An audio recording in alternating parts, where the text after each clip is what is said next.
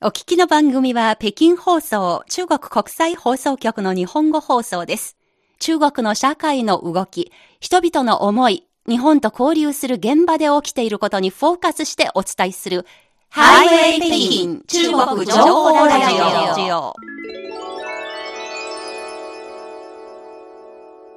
ここからは戦後75周年にちなんでの特別企画です。1945年9月2日、東京湾に泊まっていたアメリカの戦艦ミズリーで日本が降伏文書に署名しました。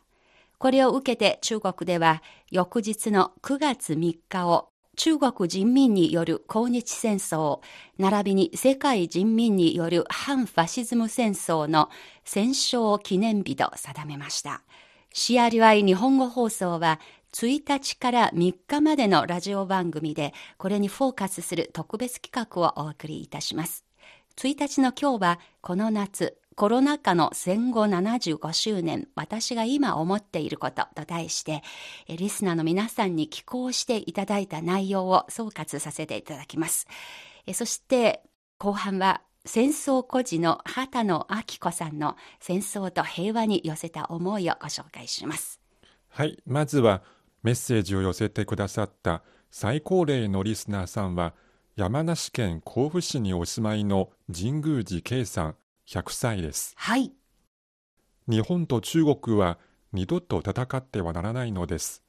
私も100歳まで生きて民間の日中友好と戦争の悲惨さを語り伝えていきたいと願っています。というメッセージです。はい。元通信兵で敗戦を上海で迎えた神宮寺圭さんは戦後一家で中日友好事業に取り組んでこられました。中国からの国費留学生の自宅での受け入れ、それから CRI 日本語放送のアナウンサーに日本でアナウンス研修をするチャンスを作ってくださり、また滞在中の生活の世話を引き受けてくださいました。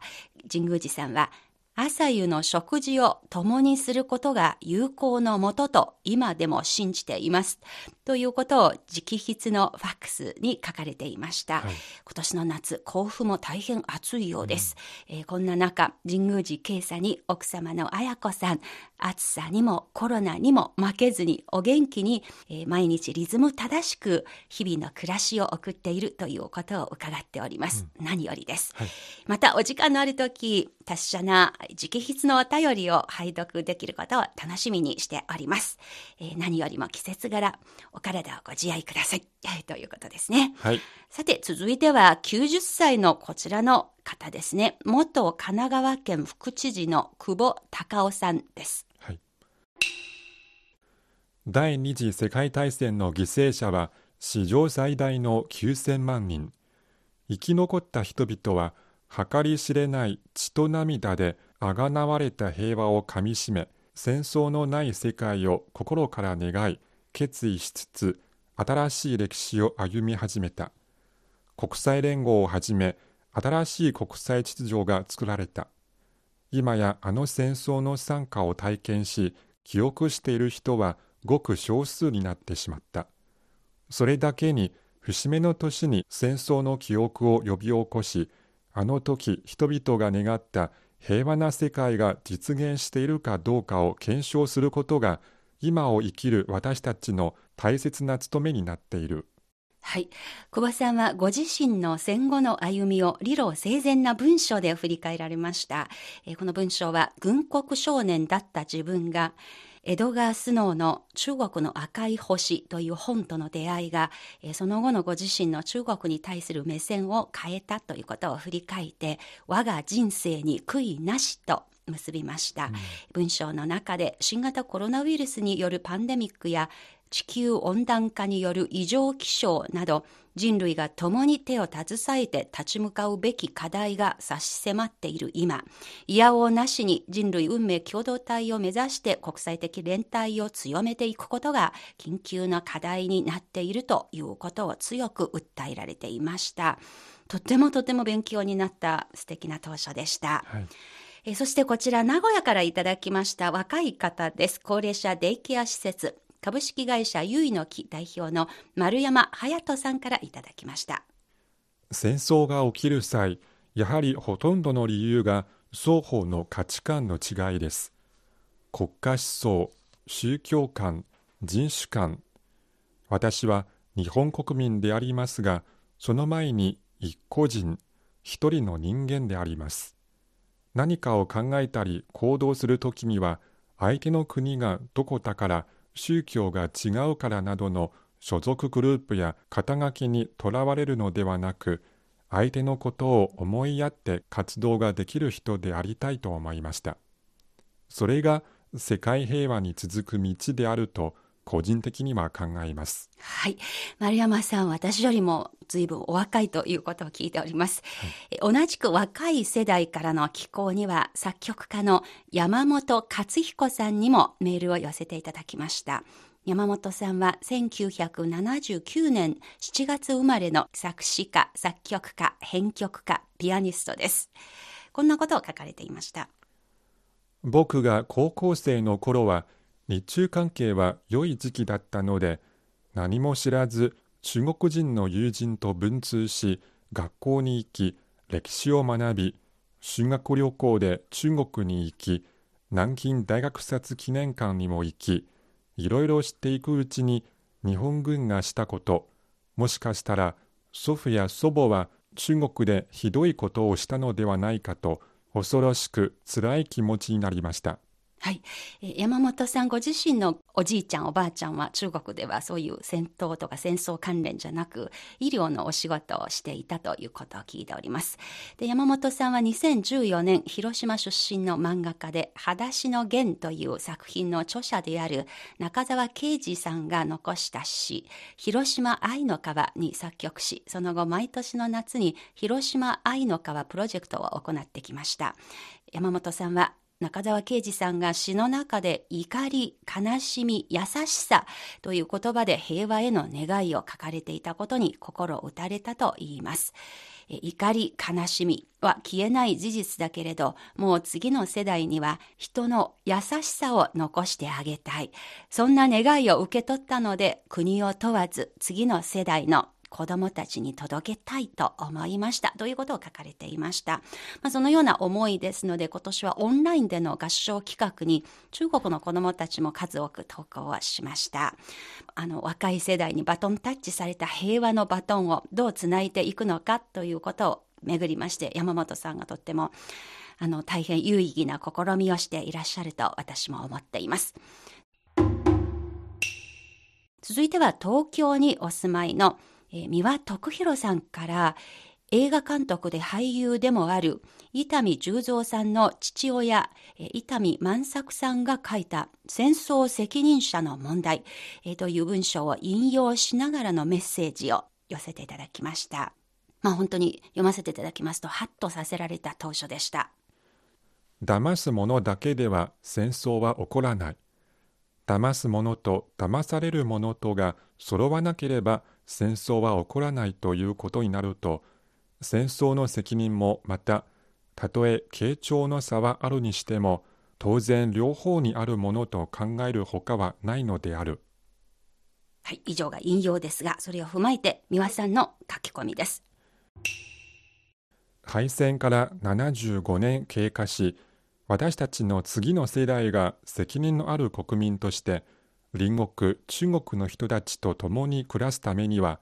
先祖の行為責任を認め歴史に向かい合ってしっかりと総括し反省することが必要だと思います。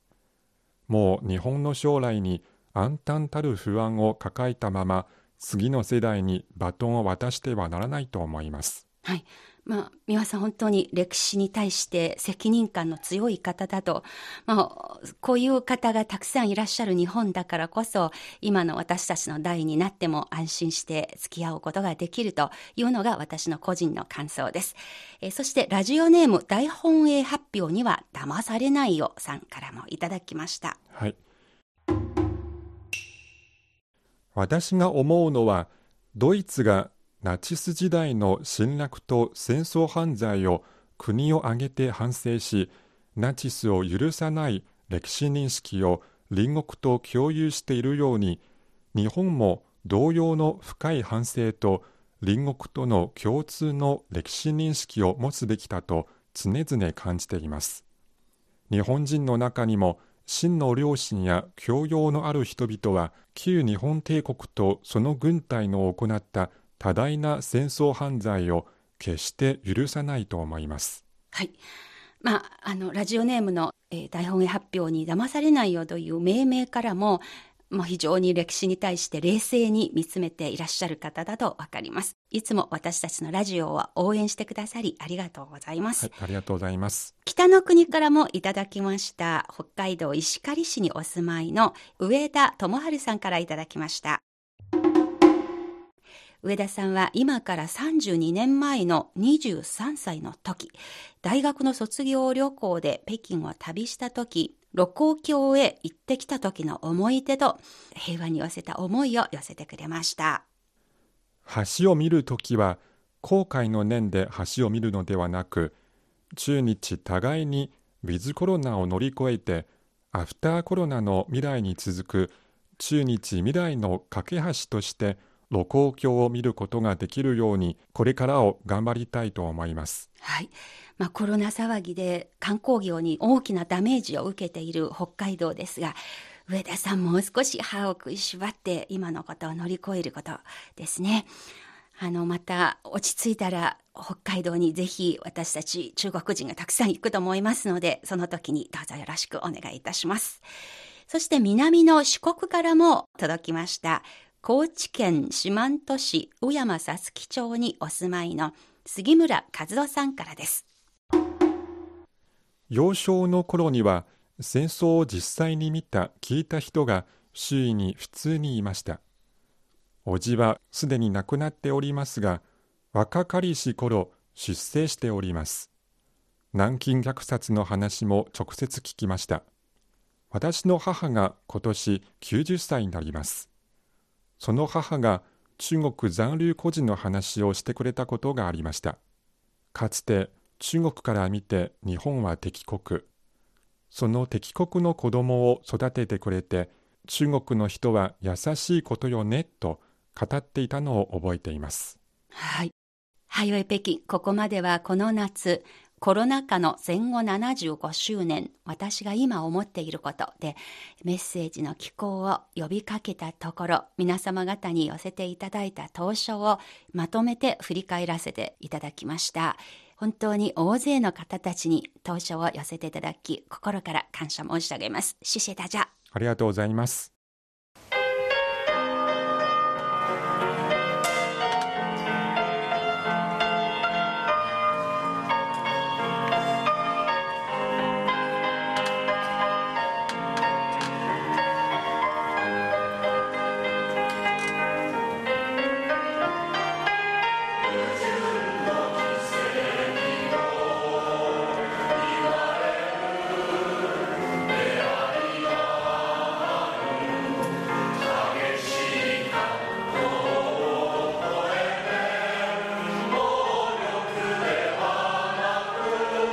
てお聴きいただいているこの歌は大門孝子作詞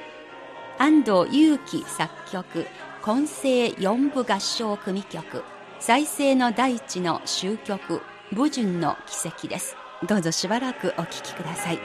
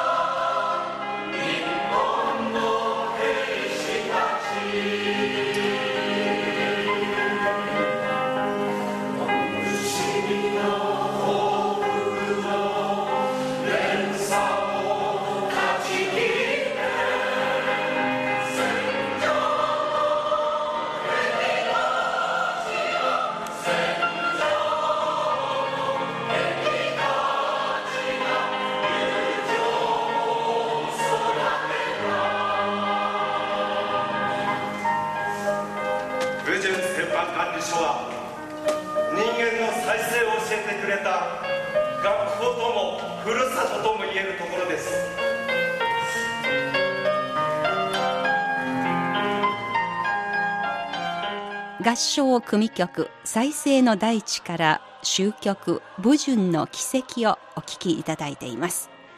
2015年9月に北京で開かれた演奏会の録音です。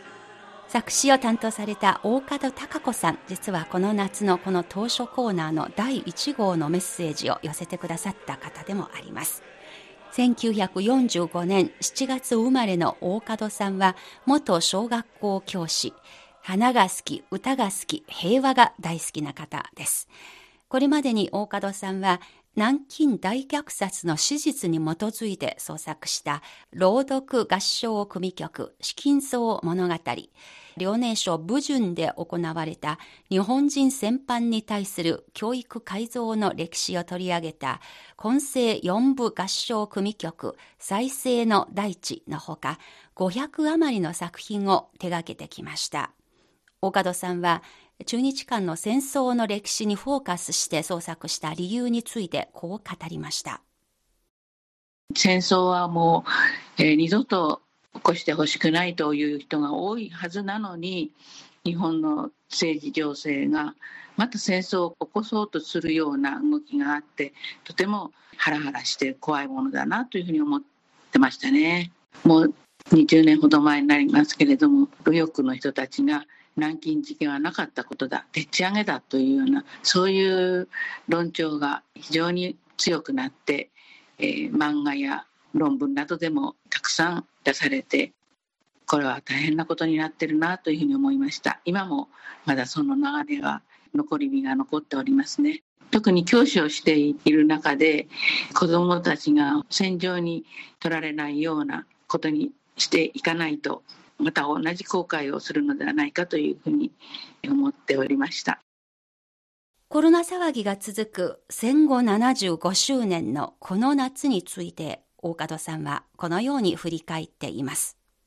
今年はいろんな形で命について語る報道がたくさんありましたけれど私自身もいろんな意味で体調が悪くなったり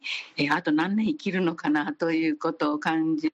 ぐらいの状況もあって、えー、やっぱり生き続けることの大事さお互いにやっぱり命を守り合う国同士人間同士が、えー、生きていくことがとても大事だということコロナのこともそれから多くの人が戦争の体験を語る番組なども映画も報道なども聞かせていただくたびにとても大事な年だったなっていうふうにこの夏思いましたね。ところで大門さんは中日関係にフォーカスする三部作の最後の作品を今創作している最中と聞いています。今度のテーマは中国残留孤児です。引き上げのことは日中の大事な歴史として20年近く取材し温めてきました。終戦生まれの私も親が満州に連れて行っていたら死んでいたか残留孤児になっていたかもしれません。合唱団員にも残留孤児の人がいて一緒に歌っています。引き上げは日中関係の凄まじい歴史で3部作の最後に取り上げるべきテーマだと思っております。戦争後収束75年の歴史の中で今こそ受け継ぐ命の大切さを思う今日このものです。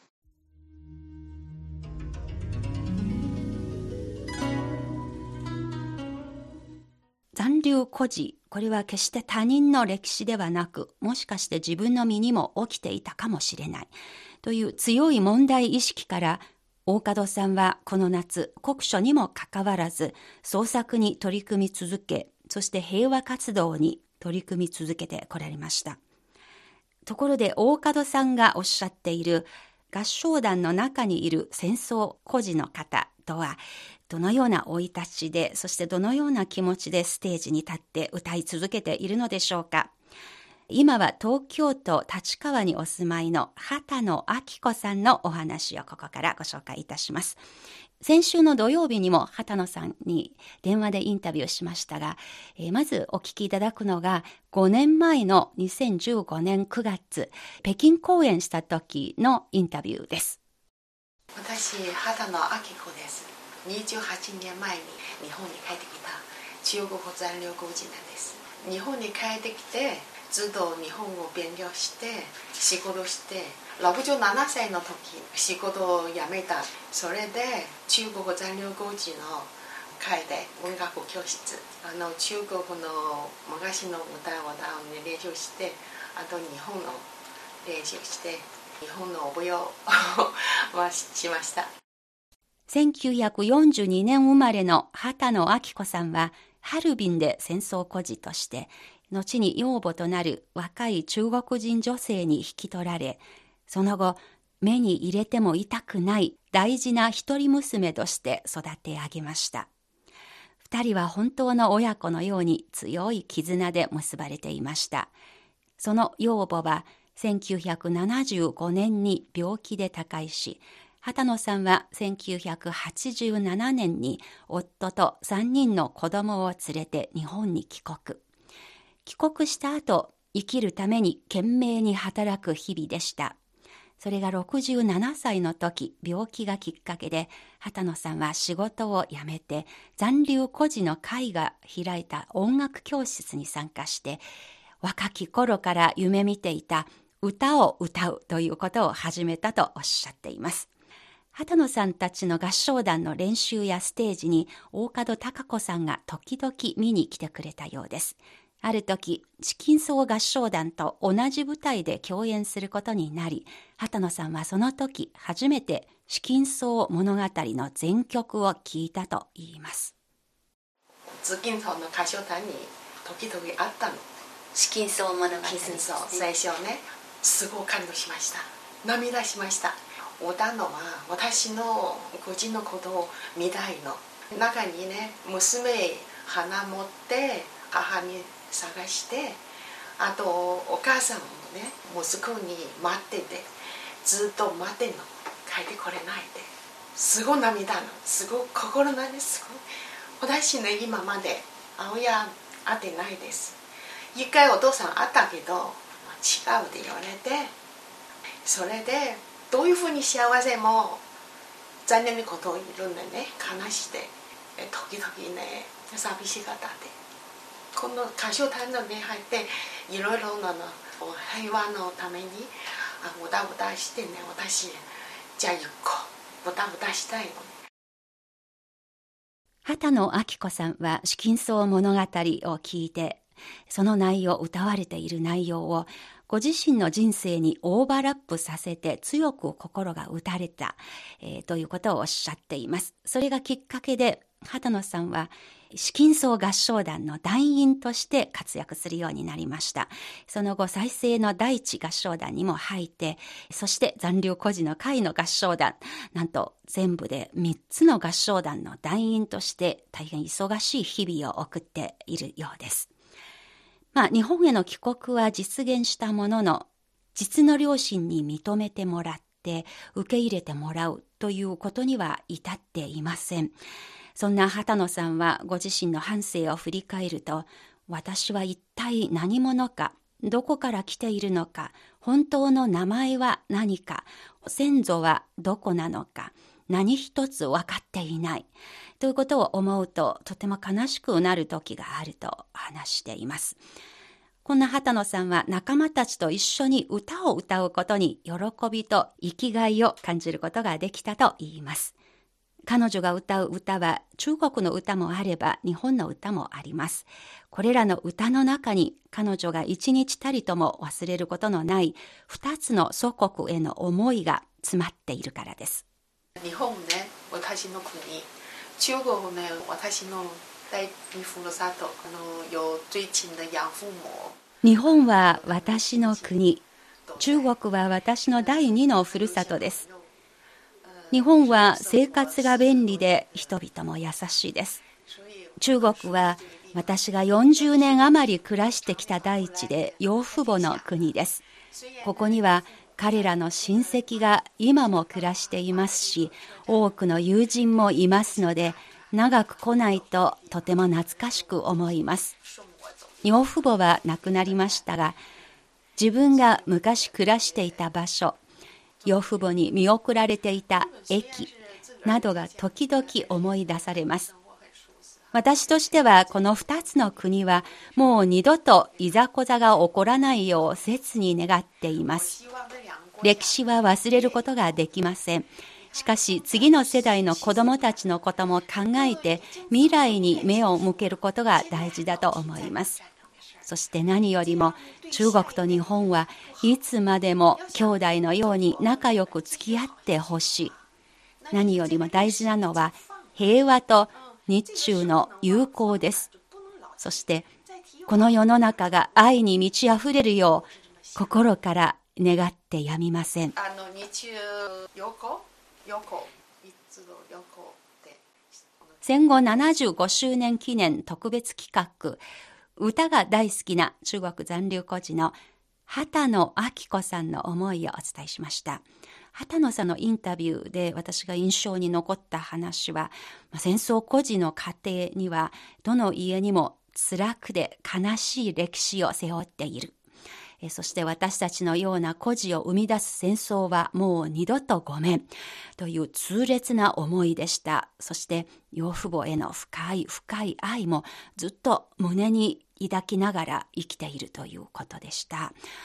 畑野明子さんが歩んできた戦時中と戦後の個人史について来週以降の番組でまた改めてご紹介いたします。今週の戦後75周年記念特別企画のコーナーでした。北京放送中国国際放送局の日本語放送をお聞きいただきまして誠にありがとうございます。この番組は YouTube、ポッドキャスト、中国のネットラジオのヒマラヤ FM でも毎週配信しております。